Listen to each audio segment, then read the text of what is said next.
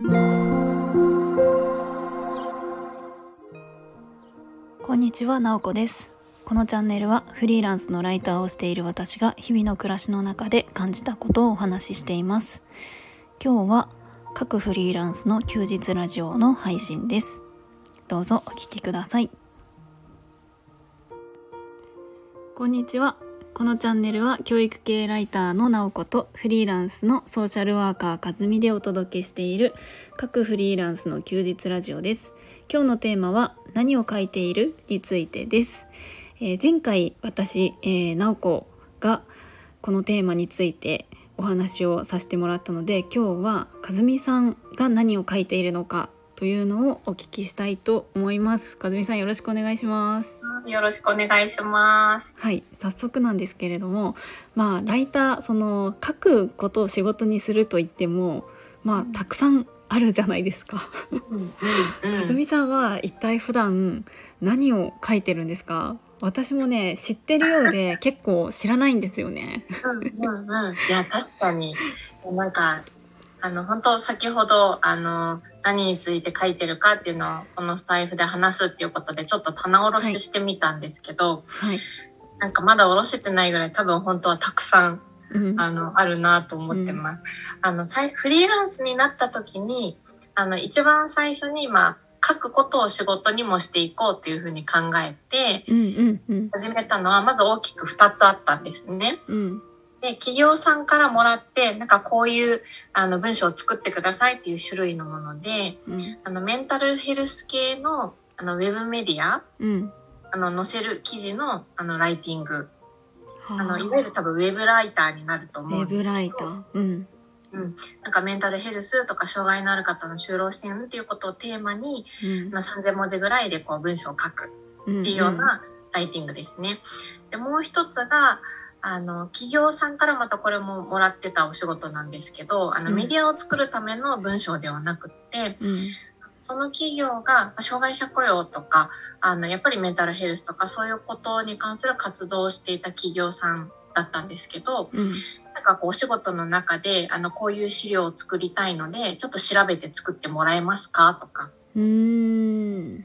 なんかそれも本当に今考えるといろんな資料作りがあって。うんあのー本当にこう障害者雇用とはみたいなものをあの初めて障害者雇用に取り組む人事の方が分かりやすいようにまとめるみたいなうん資料作りだったりあとはあのちょっとマニアックなところでいくと私が前職あの採用担当してたっていうのもあってうんあの障害者雇用の採用面接で使う面接シート何を聞けばいいのかっていうことについてまとめた資料を作ってほしいへみたいな風に言われてー、そういうのもこう広い意味ではあの書くっていうお仕事だ確かったなと思ってます。に確かに。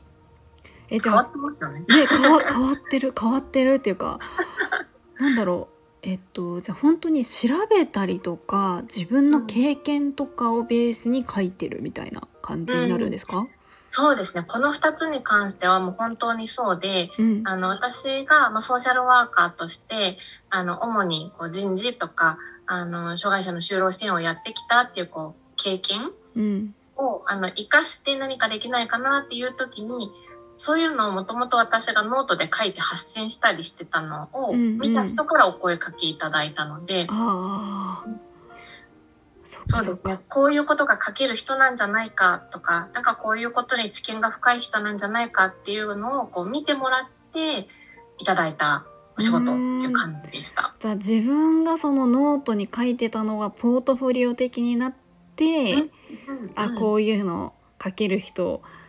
うん。だから声かけてみようみたいなところでつながったって感じなんですね。まさにそう、本当にそうですね。そのノートも最初からそんな風な、なんていうんで、結果としてポートフォリオ、なんか営業資料みたいな風になったんですけど、最初からそれを狙っていたわけではなくって、うん。なんか偶然見てもらえて繋がったなっていうやつでしへー。えもともとその仕事じゃなくてノートに書いていたっていうのは何目的で書いてたんですか？た。それは、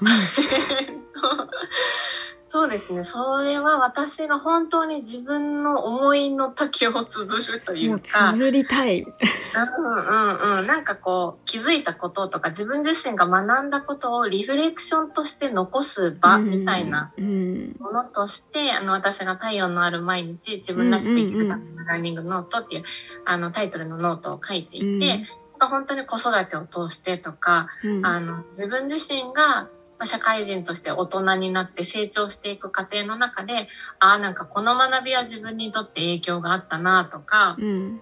なんかそういうようなことの、あの、置き場として作ったノートだったんですけど、うん。なんかこう、うん、ソーシャルワーカーとしてそのメンタルヘルスとか、あの、就職みたいな、キャリアみたいなところについて、なんか発信して役立つこともあるかもしれないなと思って、うん。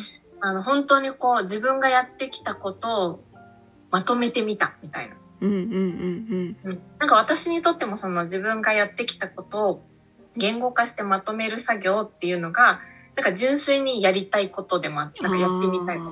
残しておきたい。うん。うん。なんか自分の足跡だな、これもと思ってう、ん。なんか書いたものが、まあ結果的にそんな風にもつながっていったなっていう。へえ、なるほどね。なるほどね。え、それが今。え、主、主に、主にじゃないのか？他に、他に書く系って言ったら、何をしてるんですか？はい。なんか今言った2つのものはこうメインっていうわけではなくうん、て、うんなん。か依頼があれば受けて書くみたいな感じなんですけど、一番継続的にずっとやってる書くお仕事は、うん。あの、オンラインカウンセリングうのん書く。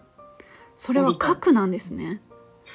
なんです。あの、私は書くも話すも両方やっていて、あ。の、あオンラインカウンセリングってコロナですごくサービスが増えて、なんかこう、んうんなんかよく見るものになってきているかもしれないんですけど、あの、多分、話すの方がイメージつくと思うんですよ。なんかカウンセリングルームとか、ズームとかで、あの、50分とか決めて、うん。あの、カウンセリングの時間、なんか今日の相談どんな感じで進めましょうかみたいな、なんか、うん、進めていくのが、あの、まあ、従来であると普通なんですけど、うんなんか最近本当 SNS とかメールとかで文字でカウンセリングをするっていうのが、うんいうのも広がってきていて、これも、えー、とフリーランスになってからずっと継続的に続けているやつですね。え、それ一回に何文字ぐらい書くんですか？ほんとケースバイケースなんですよ。まああの決まっえっとその指定があるサービスもあればないサービスもあったりするみたいなんですけど、うんクライアントさんが書いてきた文字量を参考に同程度返すみたいな。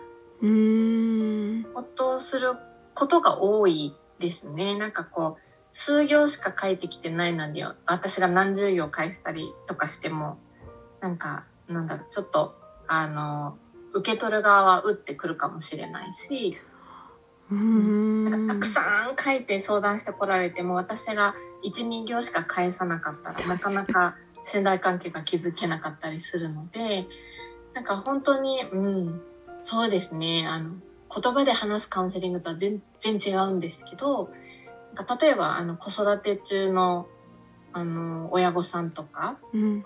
なんかこう、まとまった時間は取れないんだけど、悩みはたくさんあって、うん。あの聞いてほしいみたいな時に書くだったら24時間いつでも自分の好きな時にメッセージが送れるんですよね。うん。確かに、確かに。うんなのでなんかあとはこう対面ではちょっと相談しにくいけどあの自分の素性は隠してというかあーの性が高い状態でもやり取りが、確かに、そうですね。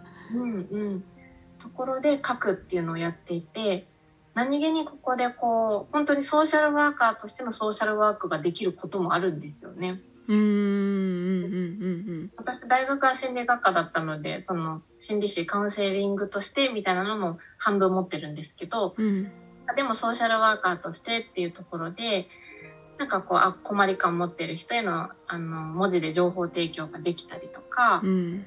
その人が今置かれてる環境とか状況みたいなこともこうお伺いしてうん。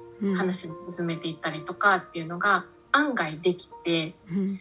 何何気にこの各カウンセリングっていうのはなんか支援者としての私もとっても楽しくやってるお仕事の一つですね。へえいや確かに長いですもんねその、うん副業としてもやっても前職に会社員だった時から副業として後半ちょっとやってたので、それをこうずっと続けてやってる感じですね。うんうんうんうんいやそんなそんなジャンルの核があるっていうのはなかなか 知れないですよね。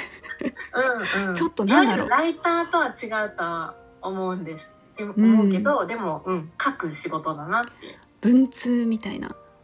ああそうね。文通文通うんうんイメージ的にはでもそんな感じかも。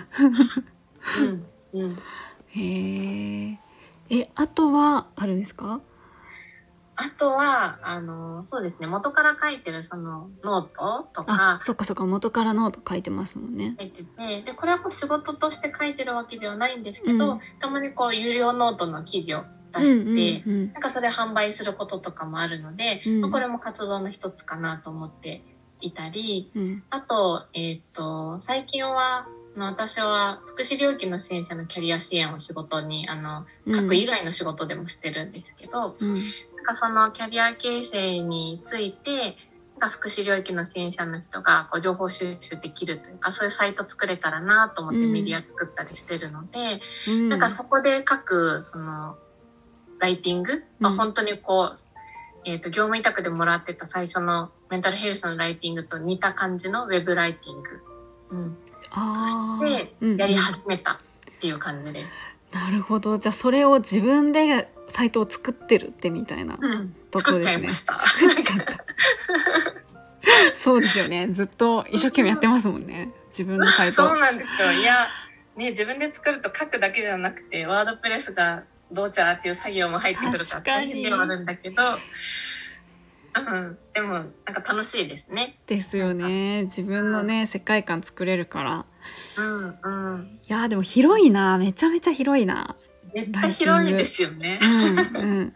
まあ業界としては確かにソーシャルワークというかそのカウンセリング心理福祉っていう、ん。何業界だけどそのうんアプローチの仕方みたいなのがすごいいいろいろっていうか。本当にそれぞれの核によってなんか使う脳みそも必要なスキルもなんかやんなきゃいけない作業も全然バラバラだなっていうのはやってみて私も初めて分かって確かに確かに。やる中で私自身もあなんかこれは自分にとってなんか合うなとか、うん。これはちょっと苦手かもとうか、んうんなんかこれはあなんかスキルアップしていきたいなみたいなのがこう分かってきたっていう感じ。1年やって分かってきた。ああそうですよね。一年。えじゃあ今やってきた中で一番合ってるやつ。一番好きなやつってどれですか、に好きだとあーそうだな。うーんやっぱり一番心地よく書けるのは自分が純粋に元から書いてるノートだなとはう思うんですけど、んうんうんうんでもこう仕事としてって考えた時になんか難しいんだけど好きで伸ばしていきたいと思ってるのはやっぱりオンラインカウンセリングかなって今は思ってますね。へーうん気になってきた対面エンドが好きなんですよ。そうですねその人なんかやっぱりあのオープンにする記事ってやっぱりそのいろんな人に向けた、まあ、ペルソナ設定するにしてもいろんな人が見るみたいな感じだけど、オンラインカウンセリングってもうその人に向けてますもんね絶対に、そうです。そこは結構そうそう。違いますよねその人に向けてだしなんだろうな。正直難しいんですよ。確かにそうですね。かいろんな情報を調べてまとめて作るよりもオンラインカウンセリングの方がもう全然難しいとは思っていて、うんうんその相談者さんが自分の思いをどれぐらい言語化できるスキルがあるかとかって本当に人によってまちまちなのでうんなんか相談に必要な情報が得られてないところからスタートしないといけないこともあるんですけど、うん。なんかうんでもなんかなんだろうな。メンタルヘルスみたいな領域でうん。なんか人が救われる可能性がすごくあるなんか方法だなって。うん。メディアって一方通行じゃないですか基本的には。うんうん。でもやり取りしながら一緒に場を作っていくみたいなことができるので、うん。なんか面白いし上手になりたいなって今思ってます。へえいや本当だ。確かに。まあ好きっていうのもあるしなんかこれから和美さん自身がやりたいことにもすごいつながるライティングなんでしょうね、きっとオンラインカウンセリングって。そうですね。なんか、もちろんこう、依頼いただいて作る資料みたいなものも、なんか思ってもみない学びがあったりとうん、か、うんうん。すごくそのクライアントさんに渡した先に渡る人の数みたいなのが全然きっと私が個人でやってるものと比べたら大きなものにうんなるので、それはそれで面白いなと思うんですけど、なんかそう、トゥーでカウンセリングとか、私のノートを読んでくれた人とかでつながれるってなんか、オンラインでも人とつながれるって楽しいですよね。本当ですねしかもかなり密につながれる感じ。うん。いやーいやー意外となんか本当和美さんと結構やり取りしてるけど本当にちゃんとちゃんと知らないなっていうのを今日聞いて面面白い。そうですよね。ううんうん。いやー面白い。めっちゃ時間が経ってしまったけどあすごいなんか、面白かったな。純粋に、はい。広がるな。全然ね違うから。うんうん。いやー。よかったね。私も振り返りになりまし振り返りの場このラジオはね 結構ねうん自己満レベルの高いた。振り返りの時間になりましたいや面白かったですいろいろ聞かせてもらえてはい。はいありがとうございます。では 今日のラジオはこんなところで終了したいと思いますはい。はいでは最後まで聞いていただきありがとうございますありがとうございました。